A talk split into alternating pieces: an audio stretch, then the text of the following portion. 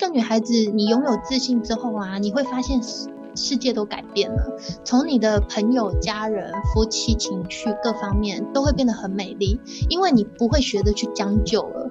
别人他会懂得尊重你的感受，然后你也会觉得自己很好，你会试着去感染你周围的人。我觉得女孩子还有一定要有自己的事业或工作，你可以对你自己的家人、朋友，甚至自己的衣着打扮都有绝对的支配权，这会让一个女孩子可以感受到自由的美好。我觉得真正的自由就是在于你有自己选择的权利，女孩子一定要活出自信跟自由的权利。我认为这就是最美好的女力精神。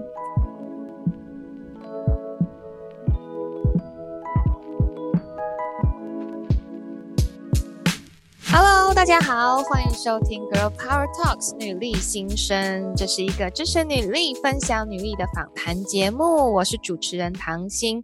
哇，又到了我最期待的专访时间，可以在这里分享很多很多优秀的女力给大家，是非常开心的事情。今天呢，要跟一位哇非常优秀的创业女力来聊聊这个创业这过程当中的心路历程。那因为我自己呢也是在创业嘛，经营个人品牌。那我是开自己的教育训练、口语表达课程。那虽然一样是创业呢，但是教育训练跟做像这样子呃有商品啊、输出啊、工厂制造啊这种压力，我相信是非常不一样的。哦，所以我非常期待可以来跟今天讲师做交流。那今天呢，这位受访者，我要先好好的跟大家介绍一下。非常让我佩服的是啊，今天这位创业女力啊，不仅是哦创业的重重压力，她都经历过了，还获得了我们国发基金的投资，那也让她的产品呢可以立足国际。那过程当中呢，甚至呢。也兼顾到了 take care 我们社会公益的部分，创造一个由创业带来的一个善的循环。让我们用最热情的掌声欢迎猫师的创办人张舒涵。Hello，大家好，我是猫师的负责人舒涵。嗯，今天很高兴来到女力这里，跟大家分享一点小小的经验。好期待！其实我们很多很多的众粉丝们啊。其实都对于创业就是既期待有憧憬，但又有点紧张。那甚至可能有的人已经开始创业了，或者是正准备考虑说，嗯，我可能也想创业。所以非常期待哦，可以跟舒涵一起聊聊你真实发生的一些创业的心路历程。好，我想要先了解一下舒涵，你以前有创业的经验吗？在这之前？其实没有正式的创业经验，顶多就是在网络上卖卖自己的东西，就是不是很正式的那一种，就是可能个人自己贩售东西，然后呃没有说开过正式的公司这样子。后来是什么样的契机？是从哎可能自己开始在网络上卖卖东西啊，然后开始决定走上一个就真正的创业路，是什么样的一个原因呢？嗯，因为我过去没有创业过，但是我先生有很多的创业经验。然后我过去其实就像一般大家那种小资女孩一样，就是帮别人上班嘛，勤勤恳恳、忙忙碌碌，都不知道自己在干嘛。但是我确实是一直很努力的在工作，那工作上也会希望得到老板他们的认可等等，一直加班，然后业绩不断突破。可是你的成就感会一直下降，因为你的薪资并没有。跟你的努力觉得得到一个正比，那个时候我老公就一直劝我自己创业，可是那时候创业对我来说是很迷茫的，我我这辈子都没有想过要创业。说真的，就是你那时候就觉得说创业到底是什么东西啊？它离我好遥远。可是我的另外一半明明就 一直在创业，可是那时候因为我们两个就是算是在工作上都是很切割，切割得很完整，所以其实我也没有想过。后来我老公因为他一直觉得我在之前的公司。这样子付出，一直加班，就是影响到身体，所以他就叫我说，不然我先不要工作了，然后看看自己想做什么。他那时候他也不是叫我创业，他只是问我说，你想要做什么？你就是自己先想一想，至少你先把。原本的工作放下来，后来我就在网络上卖衣服，因为我那时候刚好是淘宝，台湾人其实还没有这么会使用淘宝这个平台的时候，我就开始从淘宝去进一些衣服来，然后在社团里面去卖衣服。我发现我第二个月的收入就已经高于我之前非常非常努力工作所获得的薪资，所以那时候其实我对于创业又有了另外一个。不一样的思维。我就觉得说，原来我一个这么努力工作的人，其实为自己工作可以得到的似乎更多。然后后来，呃，因缘际会下，我先生他去顶了一间宠物店。可是 他就是也没有跟我沟通，他就是顶下来了，因为他就是很喜欢猫，所以他那时候就是一直觉得说他顶了宠物店后面他有很多的想法，想要做很多的事。可是因为他没有网络购物的经验，不像我是从之前的工作，我一直都是在做网络销售，然后到了自己贩售衣服的时候也是做网络销售，所以那时候他希望我可以成立一个网络的平台，才能够去帮助他。因为我们顶下那个店之后，其实前四个月吧都是在亏损。因为并没有他想象中的那么美好，因为一个实体店面就是你的店租、你的人事，然后刚开始其实你也没有熟顾客，所以我们那个时候一个月大概要亏损二三十万，因为我们那时候还收留很多的流浪猫，所以费用非常的可观。那后来他请我去帮他之后，我就莫名其妙的就是去成立了一个网络部门，然后我就开始去接洽很多的厂商，因为。其实这些都是我本身工作驾轻就熟的技能，因为以前我就是活在网络销售的这个领域里面，那只是说它的行业别不太一样而已。然后在这个过程中，其实我先生给了我是很多创业的观念，因为他其实就是在旁边看着我，因为这些细节其实他插不上手，真正在做初期奠定公司的基础销售跟营营收这一块，其实。都是我一手在处理的，可是有很多的观念都是他带给我的，比如说我们在成立猫舍的过程中，他会给我一些我原本很抗拒的观念。嗯，我觉得很多没有创业过的人呐、啊，可能在刚开始接触创业这一块的时候，会有相同的感受，就是很多的观念跟你在给别人当员工的时候是完全不一样的。是，就像呃，因为我的家庭教育是非常非常传统，所以呢，呃，家庭教育就告诉我说，不可以借钱，不可以负债。所以当我第一次要跟银行资金周转的时候，我非常非常抗拒，因为对于要 光要产生利息这件事，我就非常非常不能接受。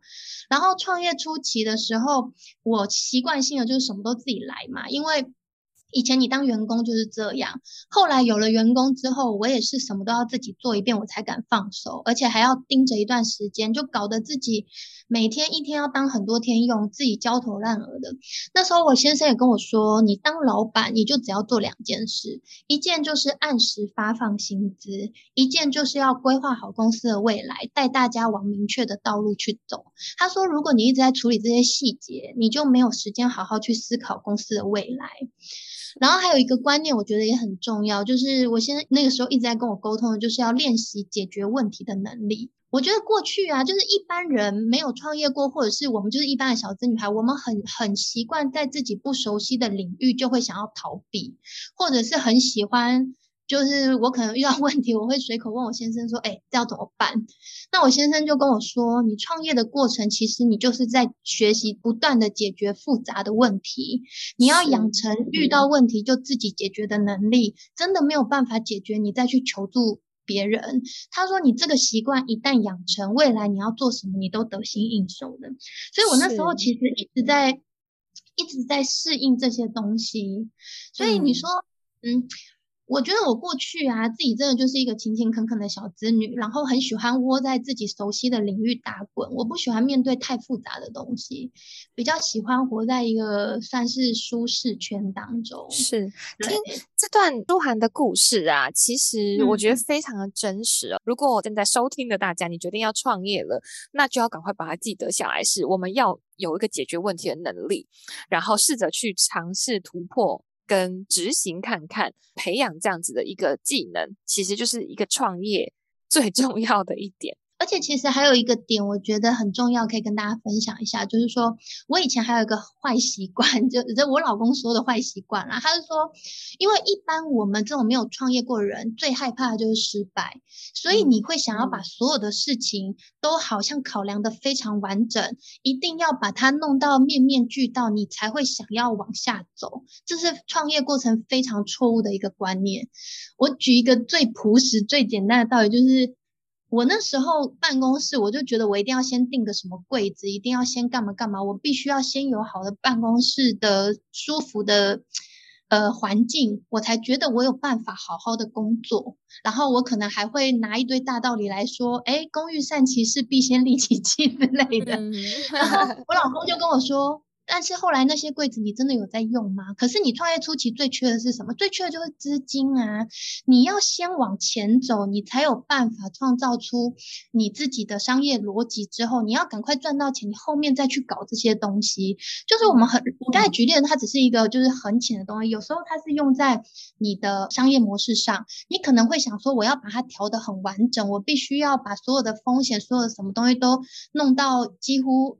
呃，自己可以承受的范围，你才想要往下走。可是有的时候时间不等人，他觉得你很多东西，你只要有个框架之后，你就往前走。当你遇到问题，你就会去解决。你边解决，你就往前走。你不要一直踩在原地，因为你站在原地，先去优化你的这些东西，其实市场各方面他们不会等你。就是大概一个这样的逻辑，对，没错，而且而且这点呢、啊嗯，真的是一个非常非常重要的补充，嗯、因为大部分呢、啊嗯，当然创业的人不会是大多数的人嘛，那可是有一句话讲说，你不一定要创业，但你要有创业的态度。跟太呃创业的思维，它其实也是可以鼓励到很多人的。嗯、那即便说，诶，可能举例来说，如果假设我没有创业，但这一点也是对工作很有帮助的哟。先执行，边做边调整，不要等到就是我的这个一切都要非常完美之后。我才去尝试，那可能时间就过了，嗯、机会就被别人抢走了。没错，同事已经抢走机会了。对呀，这个速度感也是非常重要的。而且刚才的分享啊，除了内容非常非常的真切之外啊，有另外一个我很好奇的是，听起来啊，嗯、书涵的先生哦，跟你非常的互补诶、欸。对，大家都这样说。对，超级互补的，而且很像彼此的贵人。你们刚好彼此对，对 那个互相的点是完全不一样的。那你先生听起来就是非常的有创业经验的，这些学到非常多。那在这样子一个沟通关系下，嗯、是原本你们的相处模式就是，诶他在跟你分享这些很有道理的资讯的时候，你就是会聆听的吗？因为我们知道很多女生不是这样子。我当然就是很多那样的女生。我初级的时候，我其实非常非常抗拒。我根本就是，我现在回想起来，我都觉得他应该头很痛。就是我初期就像个叛逆的孩子一样，他讲什么我就顶什么，因为我就觉得说那是你的。性格又不是我的，你为什么要把这些东西强加在我身上？也许我的做的方法就跟你不一样，就是我也会找很多这种，就是去反抗。原来如此。随着时间的推移，你就会发现他讲的大多数都是对的，所以是就是慢慢的，你就会比较能够听得进他的话。不然初期我们真的是很容易争吵，因为我都会觉得你不要自以为自己比较厉害，你就一直跟我说教，大概是一个那样的感觉。对啊，原来如此，我我听了想说，天哪，这是什么样的天作之合？先生讲了，然后就哎立刻就合作，这太厉害了。我就想，哇，没有这么美好。对，听起来的确非常有道理。但是因为我设身处地想，如果是我，我跟我先生，我可能就跟他吵架了。对真的，可能是因为我性格比较温啦，就是其实我还是多少听得进去，只是嘴上会想要还是占一点便宜，就不想要 完全就听他的这样。但是因为我的个性比较不会真的跟他大吵，所以就是很多事过了之后，我其实理性的想一想，我还是会就是试着去照他的方法去试试看这样。呃，初期不能接受也算正常啦，因为我怕太多人听了听了想说怎么办？我一定要立刻接受吗？初期不能接 受沟通磨合的过程，但是呃，随着时间慢慢的也可以观察说，哎、嗯，这件事情是不是理性上真的是对的？那我们就来试试看。对，那为了彼此的共同的目标嘛，那就持续的往前走。对呀、啊，刚刚听起来是过去先生本身就是有在创业，对不对？对。嗯，也是相关的嘛，实体店面这样子的一个创业。嗯，我先生他之前，呃，他早期创业的时候，他就是去代理那个，那个时候应该全台大家都知道那个开心农场的代理。嗯是他代理下来的。那个时候他就是在做很多的行销啊，然后广告置入啊等等的。对，那后来。后来其实他就是又有在做一些呃金流啊，然后还有就是游戏相关的，因为他其实早期他是游戏业出身的，所以他对于游戏的很多的细节逻辑。就是我觉得他的思维各方面的可能都是从游戏公司那时候去培养的，所以我觉得他的逻辑思维真的蛮强大的。有时候我跟他讲逻辑那些，我是讲不过他的。这也是很多女生的共同心声。没错，逻辑思维很难赢过。那这也是互补非常非常棒的一个一个过程。我很喜欢书桓刚刚的分享是，就是我是一个很努力的人，但是。似乎就是我看不到什么好像成长的未来这样子。那后来先生的鼓励之后，嗯，OK，来，我我开始慢慢的愿意走出来。那对于一个原本上班族来讲是很恐惧的，那非常恐惧，很恐惧，对不对？而且我其实自己创业之后，我也开始影响我身边的朋友。就是我也期待他们可以创业，所以我现在身边其实也有两个很好的朋友，已经都在创业了，而且我觉得也都还不错，他们的薪资都比以前上班还要好，所以我觉得真的就是不用太害怕，就是就算失败了，只要是能你在你能承受的范围内，我觉得失败了它就是你人生一个经验啊。你不要去贷款，然后把自己搞负债累累的创业就好了。我觉得初期第一次的创业，你也不用想说哦，我要弄一个多大的公司。第一次的创业，我们就是都把它当做经验。你只要能赚钱，你就很棒了。对啊，是，就是我的感受是这样啦。所以我其实还蛮鼓励大家，就是其实是可以去创业的。嗯，没错，像舒涵刚刚分享的啊，鼓励大家创业。其实我觉得，呃，创业它只是一个行动，因为我其实也蛮鼓励创业这件事情的。但其实我觉得，我们鼓励创业的背后啊，是鼓励大家勇敢为自己争取自己要的东西。嗯，没错，应该要相信自己做得到，然后开始去做一些你可能没尝试过，其实是蛮有趣的。即便是可能会有一些挫折，但都是蛮有趣的过程。嗯、那讲到这个挫折啊，嗯，在这创业猫是一直到现在啊，这个历程当中，呃，从起步刚刚有听到，嗯、那到后来有没有曾经有发生过什么样的事情，是让你觉得哇，真的是一个抉择点了，我要要放弃吗？有没有发生过什么样的事情？哦，我这边呢，分享一下，其实我刚创业没多久，我就想放弃了。啊，真的？我创业初期的时候啊，我其实就开始怀念领薪水那个时候的。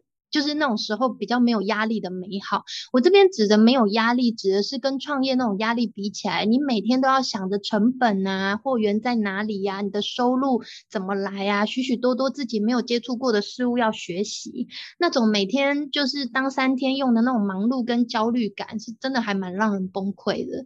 那我先生是在那种半红半片的状况下撑过了前半年，其实就好很多，因为半年后你的业务会开始熟悉。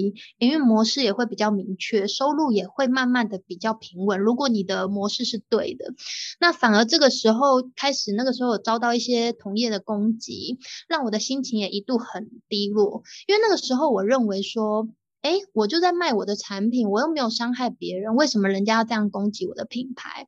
但我先生他总是可以用很浅显易懂的方式让我理解。他那时候跟我说。你的东西卖得越好，同性质的东西可能销量就下降了。你怎么能说你没有伤害到别人？那你理解了商场上的一些逻辑思维后，我的心态也跟着去调整。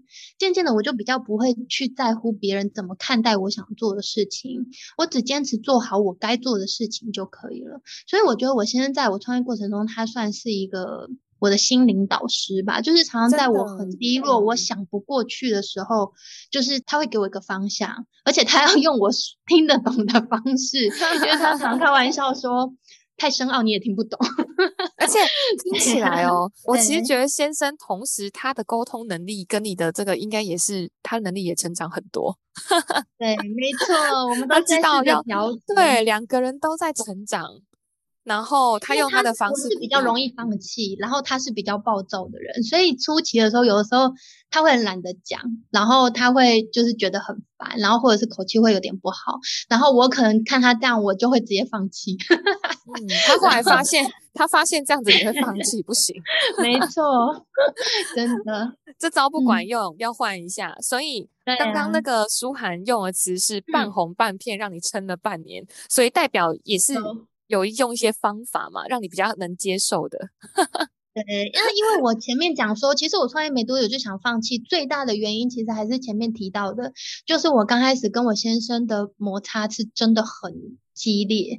其实我跟我先生感情一直都很好，是那种结婚即使四五六年，那个时候每个人都觉得我们像新婚一样。可是我们刚创业的前一两个月，不夸张，我们都觉得我们可能会离婚。就是吵得这么凶，然后一直到就是我们冷静下来，我们曾经还很认真的说，还是我们一个人，就是不要碰这个事业了，因为我们觉得再碰下去会影响到我们的感情。然后就是后来他很厉害的用半哄半骗的方式让我撑过了前面，后面好像我们就没有再提起这件事。真的？对呀、啊。嗯，好好真实的一个故事，没错，对啊，这很生活化，非常非常生活化。那我我相信，其实，在我们的这个听众粉丝啊，嗯，一定会有人有也有这样子的一个过程，或者是他正处于这样子的过程。嗯，那他听。完我们舒涵的分享，就会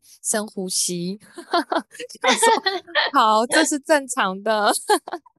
我可以分享一下，我们其实还有一招，就是我们那个时候啊，因为摩擦很多嘛，所以我们其实有意识到一件事，就是沟通变得异常的重要。那个情绪啊，就是不要靠忍耐去熬过去，不然它就会累积你的爆点，那个再吵起来会非常可怕。所以我们那时候有沟通一个事情，就是说我们讲话的时候结尾尽量用马，不要用喇。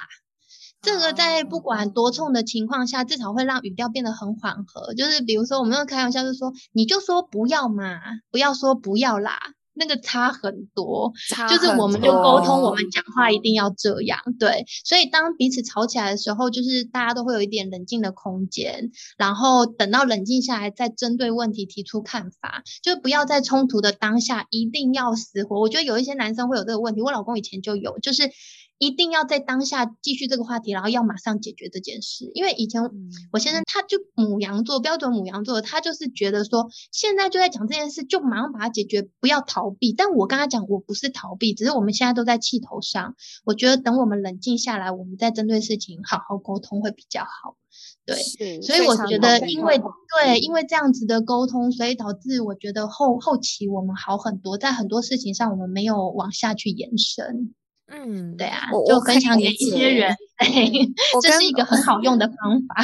真的，我我其实 跟我先生也很像这样子。我们在吵架的时候，他会他的用意是好的，就是他想沟通。对，可是我们当下没办法讲。对，但我们当下讲不出来，因为一部分我当下因为一讲我就会哭，我然后他就会觉得说。我们就在沟通事情，你到底在哭什么？然后我就会需要冷静。你现在对呀、啊，我现在就很难过。然后你这就是那个态度，现在这样子会让我觉得很难过。我就跟他讲说，没关系，你就让我静一静，我们晚一点再说。他后来比较能接受，他现在都他后来都很聪明哦。就是我们只要口气有点冲，然后就是有点快要吵起来。他就也不讲话，默默的就去做他的事。他知道我们就开始需要一点时间冷静一下，这样 真是有智慧。嗯，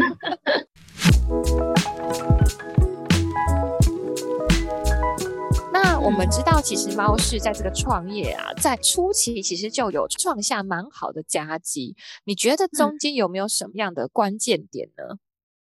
嗯，我觉得在四年多前呐、因为那个时候 FB 的社团刚好非常盛行，然后我卖衣服的时候，其实就是靠着我的社团支撑我一个月的收入，所以我创业那时候我就先创了一个我们呃的封闭社团，让养猫的猫友可以在里面就是得到特别的优惠，或者是我们推荐的产品，这种特定对象式的服务可以拉近跟消费者之间的距离。那像 FB 的私讯更可以及时的去。去处理客户的需求。毕竟刚创业，我们也没有资金嘛，没有办法去搞什么赖啊、一对一啊，或者是什么官网啊。那个时候我们什么都没有，所以我第一个想到的就是，我先把这个社团成立起来，我先把我的老客户把他抓起来，然后给他们就是特定的服务。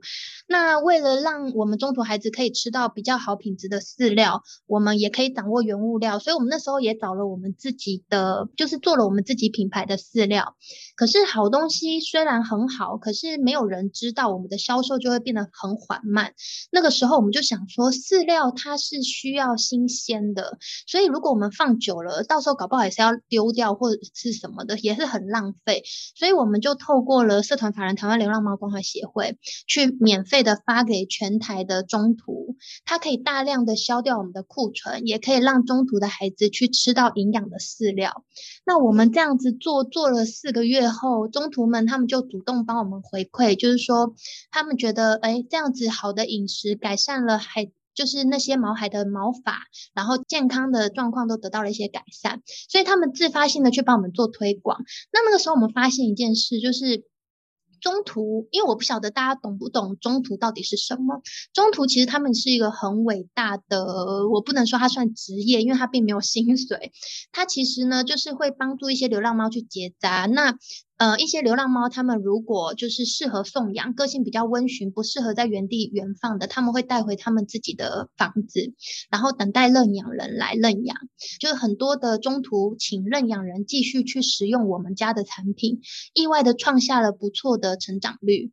因为他们的推广效益其实发现也蛮好的，然后让我深深的去体会到一个正向的循环。因为你一开始你是不求回报的，就是把这些粮食全部送给他们，然后却意外的迎接到他们的善意的回馈。他们到后来自发性的都帮我们拍影片，还帮我们就是拍照，跟我们的产品在一起，就是每个月都会 po 文。对，好感动哦。对，其实其实你真的是会感动的，就是你收到他们的回馈，因为呃，当你赠粮第一次、第二次的时候，你可以感受到大家对你是没有信任感的，因为他们会觉得说你不知道是哪里跑出来的一个厂商，然后就是想要捐一两次粮之后，然后想要利用他们做什么做什么。可是我们这样不间断的做了四年多了，我们都没有断掉过，所以我觉得。可能是因为长期的这样赠粮，已经就是得到了他们的认同感，所以他们现在其实都是自发性的去帮我们做一些宣传跟推荐。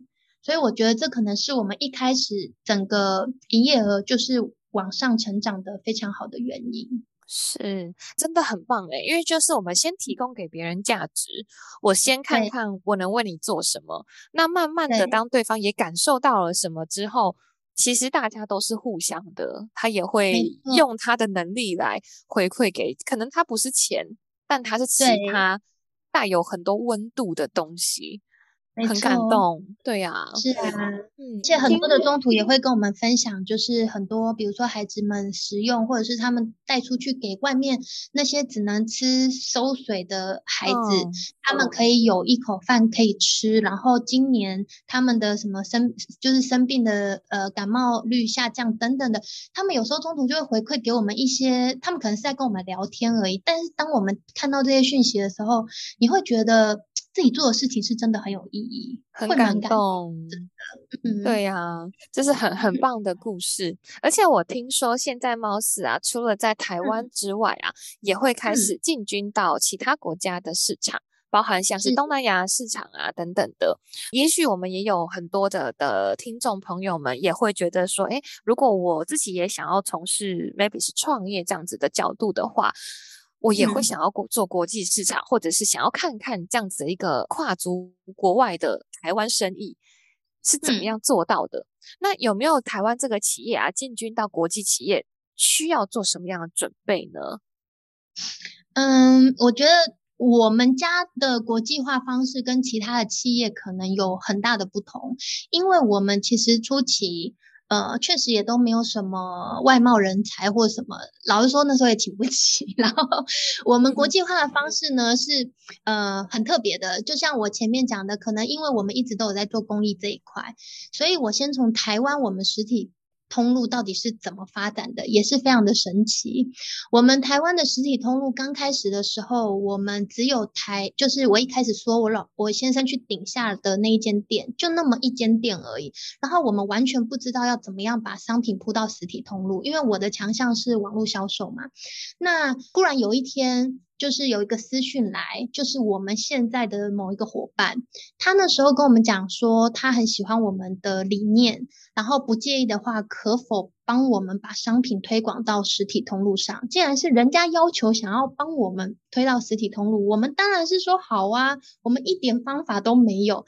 渐渐的，这个伙伴他帮我们把全台的实体通路，我们目前大概配合的就六百多间。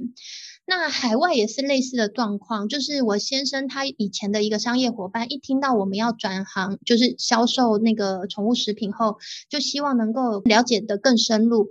他听完我们整个的模式之后，他非常感动，他说他也想要试试看往香港去推广。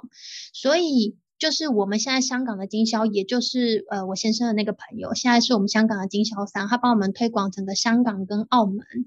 那要说困难点的话呢，其实就是取得海外的食品认证会比较麻烦，就是需要一点时间，然后对于工厂的要求可能会比较严格。所以，当我们在生产自己产品的时候，其实我觉得从最源头千万不要去想说便宜行事，就是找成本便宜的或干嘛的，就是你一定要想，你后续如果做大了，你这些东西都是要被检视的，所以你一定要在最前端，就是要能够符合很多的认证。然后符合国际上的一些标准，然后再加上因为疫情的关系，其实有拖慢一点我们往国外发展的脚步，但是并不妨碍我们现在的布局。那简单来说，我们整个猫市就是一群志同道合的伙伴，然后在社会上 经历不少洗礼后啊，现在就是有这样的一个商业模式，让我们找到了一个。善念的初衷，再加上我们随着时间的推移，猫式现在其实有越来越好的趋势，所以有越来越多的伙伴也想要加入我们。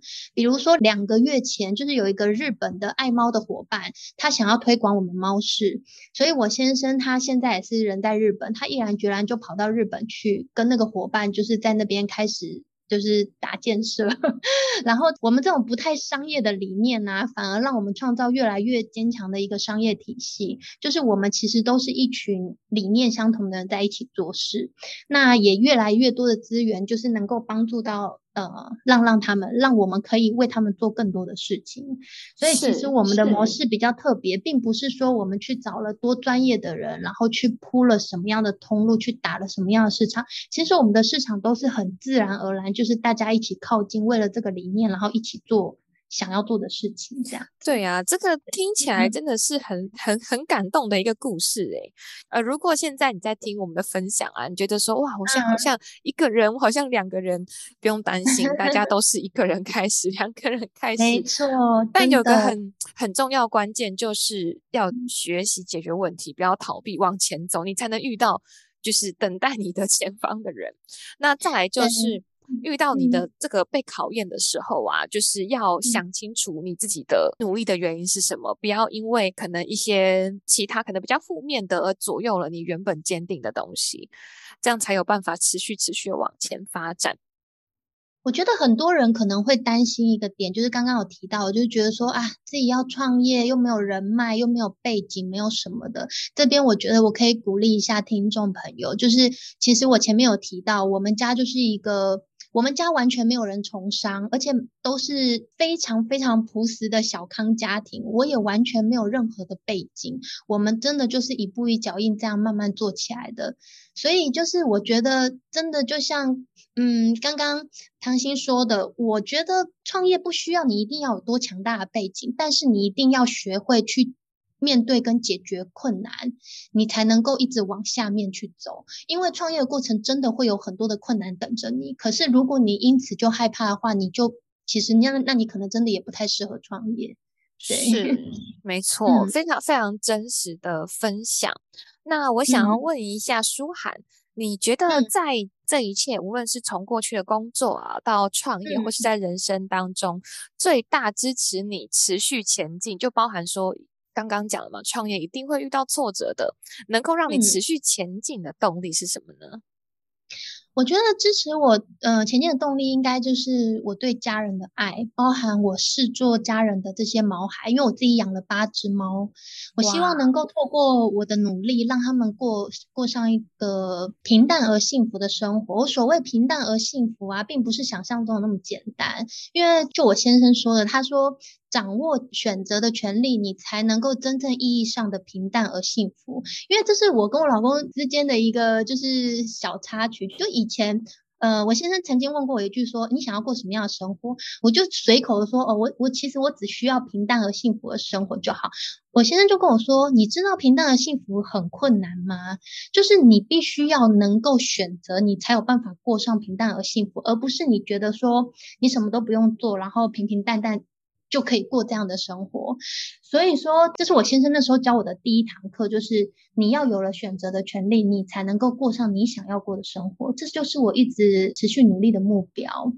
我的目标就这么小，没错。而且 我也也鼓励大家，真的要创业，就是要这么务实，真的 要这么务实。那但是就是在这个很务实的面对问题的过程当中，慢慢的你会找到那个理念。你就知道，OK，我要的是什么？这其实都是慢慢累积出来的。因为我遇到很多人都是在想说，我想创业，可是我没有远大的梦想。其实大家一开始都没有，可能只少 数人啦，少数人会有。应该说，你们可以没有远大的梦想，可是你要敢想。就是很多人就可能个性上跟我会比较相近，就是我们太务实了。太务实的人有一个很大的缺点，这是我后来自己反省的，就是我们不太敢想。我先生总是跟我讲说，想想会怎么样吗？想想会掉一块肉吗？他的意思就是说，你要先敢想，你才会去做。如果你你你你想的永远就是只有一这么多，你最多也就做到一。如果你把它想到十，你可能做到五。那这样子，你是不是早就已经超过你原本？能够做的一，这样不是很好吗？可是我们可能性格上就是会觉得说，那个不就是画大饼吗？那个不就是 天马行空吗？太务实了。对对对，就是其实我也一直在学习这一块的，就是心灵成长。我真的很棒，我只是就是观念上的成长。对呀、啊，嗯，很棒，嗯呃嗯，而且还有怎么说的，好有道理哦。好有，真的，我后来也觉得他讲话怎么会这么有道理，啊、我都快要没有办法反驳他了。真的。嗯，那提到说，哎，想想嘛，哎，你想想我们到底要什么？哎、嗯，这是一个很好的提问哦。那我也鼓励，就是今天。听到这一集的大家，好，我们的的听众朋友们，嗯，第一个你可以想想，嗯，我的人生要的是什么？那千万不要，很多人都会担心说啊，我没有他那个拯救世界那么远大的梦想，没有关系，这个就是你想要的。你想要什么最重要？嗯、你你可以很平凡，就是我我想要每天就是陪我家的猫咪，给它好的 吃好的健康的东西，这就是一个很棒的。你要你你想到会开心的东西，这个最重要。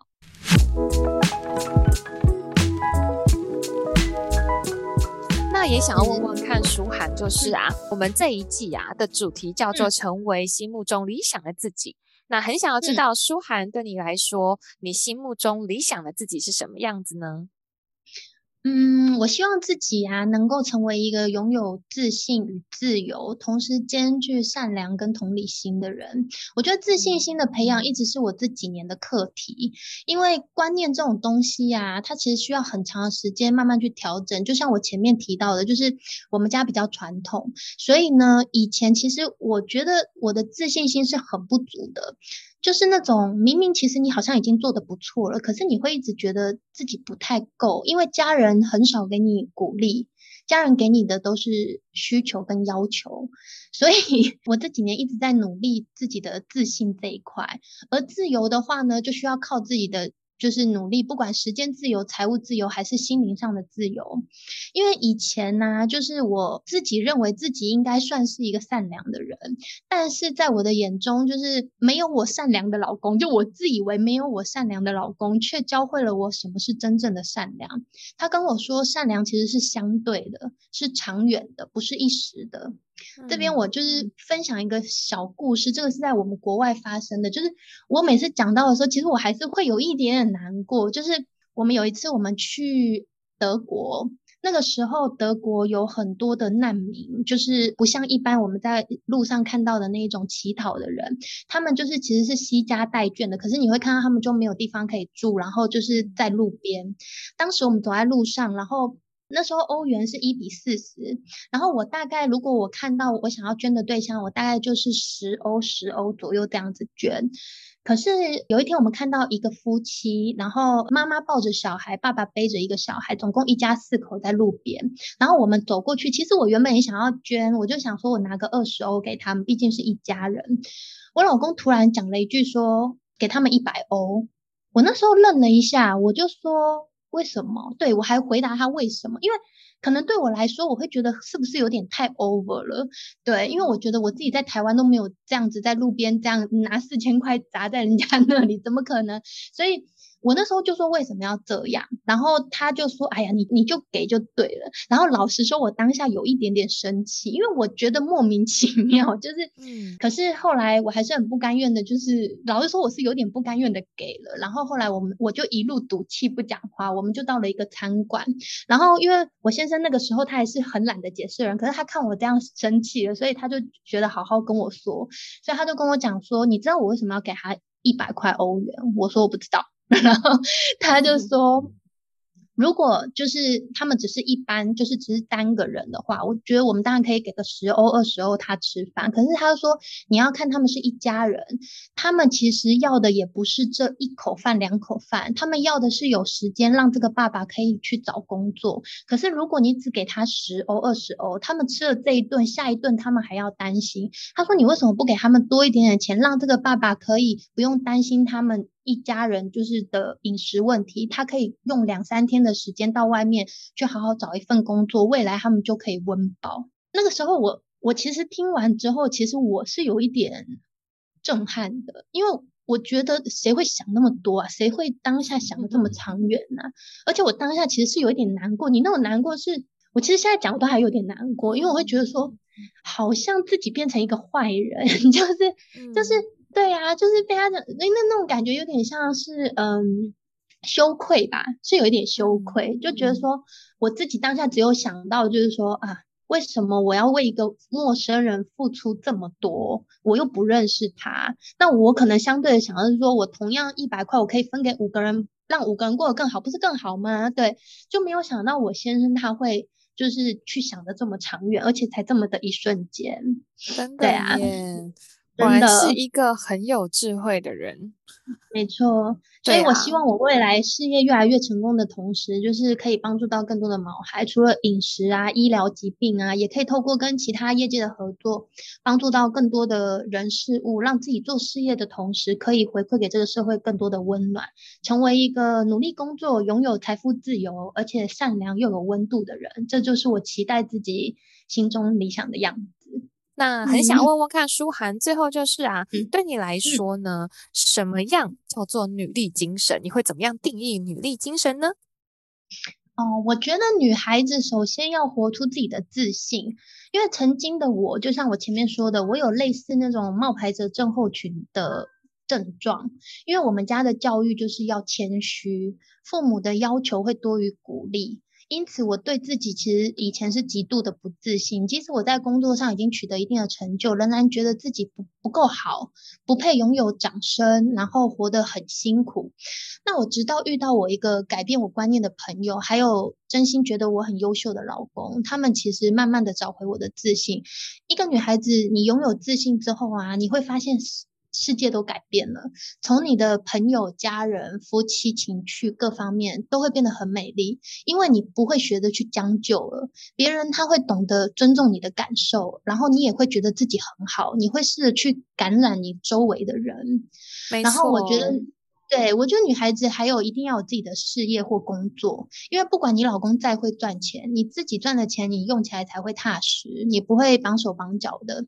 你可以对你自己的家人、朋友，甚至自己的衣着打扮都有绝对的支配权，这会让一个女孩子可以感受到自由的美好。我觉得真正的自由就是在于你有自己选择的权利。女孩子一定要活出自信跟自由的权利，我认为这就是最美好的女力精神。今天是很感动的是，舒涵跟我们分享说，哎，其实一开始真的不是这样。在学习的路上，对、嗯、我只能说，我觉得。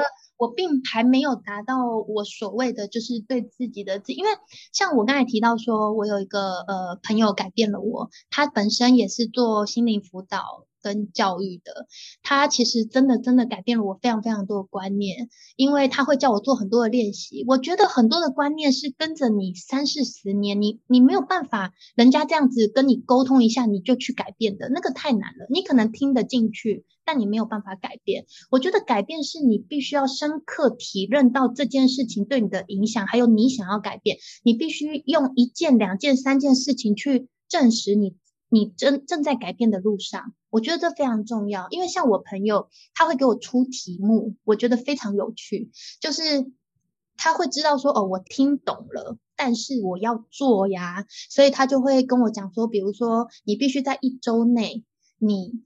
跟你的好朋友可能拒绝一件以前你会勉强容忍的事情，但现在你会大胆拒绝的状况，他要我去教一个这样的功课给他，我就必须要去逼着自己去练习这样的事情。当我练习的时候，我会发现，诶，其实我拒绝了之后，并没有我想象中的这么可怕。就是以前有一段时间，可能是基于自己的不自信，我不太敢拒绝别人，或者是说。我大部分我是属于那种一群人当中，我都是完全没有意见的，就是大家都决定好了，我就是配合的那个人。可是我朋友会问我说：“那你心里真的舒服吗？”我说：“嗯，有时候不舒服啊，但是也觉得忍忍就过了。”可是我朋友就说：“可是那你就是不舒服啊，你就只是忍住了。可是有一天你会忍不住啊，你为什么？”不试着把它讲出来看看，然后我就说啊，我就讲出来很尴尬啊，大家可能，然后他就会问我说，尴尬了又怎么样？对，就是他会反问我很多的问题，让我持续的去思考很多的问题。其实很多事情的恐惧都是你自己想象的，并不是真实发生的。对，然后当我试过一次、两次、三次之后，我发现，哎，其实真的很好诶，就是当我懂得表达自己，别人就更懂得尊重我。因为当我都没有意见，别人就会觉得我非常的好说话，嗯，所以我觉得这样的练习是必须要去执行的，而不是你听一听之后，你觉得哦，原来要这样，嗯，好，我懂了，然后你不去练习，其实你的性格跟你的思维是不会有任何的变化的。没错，就很像是，就很像是我知道去健身房我会有好身材。这我懂，但我没有去，哇，这很都没有去，很写实的例子。对，我要去了啊，可能有点辛苦，嗯，但是去了，我才会变成有一个好的这个身形嘛。没错。那最后呢，舒涵有没有对你来说也是具备女力精神的朋友，对你可能有很棒的影响的，可以分享给我们呢？嗯。我觉得我可以介绍一下，就是我刚刚说对我影响很深的那个朋友，因为他也是一个出书的作家，然后本身也是一个就是呃催眠师，那他现在也走在创业的路上，对，我觉得很棒。那他叫做宋如山，就是呃宋朝的宋，如果的如，然后山是玉字旁的山，是。对，那珊珊老师的书，我觉得也可以去看，因为他的书就是其实也是心灵成长类的书，我觉得很棒。他也是在讲述自己自己过到现在这一生很多的。坎，因为他的人生也是很坎坷，但是他怎么面对，一路慢慢的成长，然后变成现在非常有女力的一个女人，是耶，那非常期待，那有机会可以来认识庐山老师，嗯、那大家有兴趣的话呢，也非常欢迎看庐山老师的书哈，然后呢，嗯、更多事呢可以来多多 follow 我们猫市，还有 书涵这边的消息，谢谢今天非常开心可以认识书涵。那大家喜欢我们的频道记得要按赞订阅追踪我们的女力新生还有汤新的 instagram 和 youtube 很感谢舒涵我们再给舒涵一个掌声期待我们下次见喽 拜拜。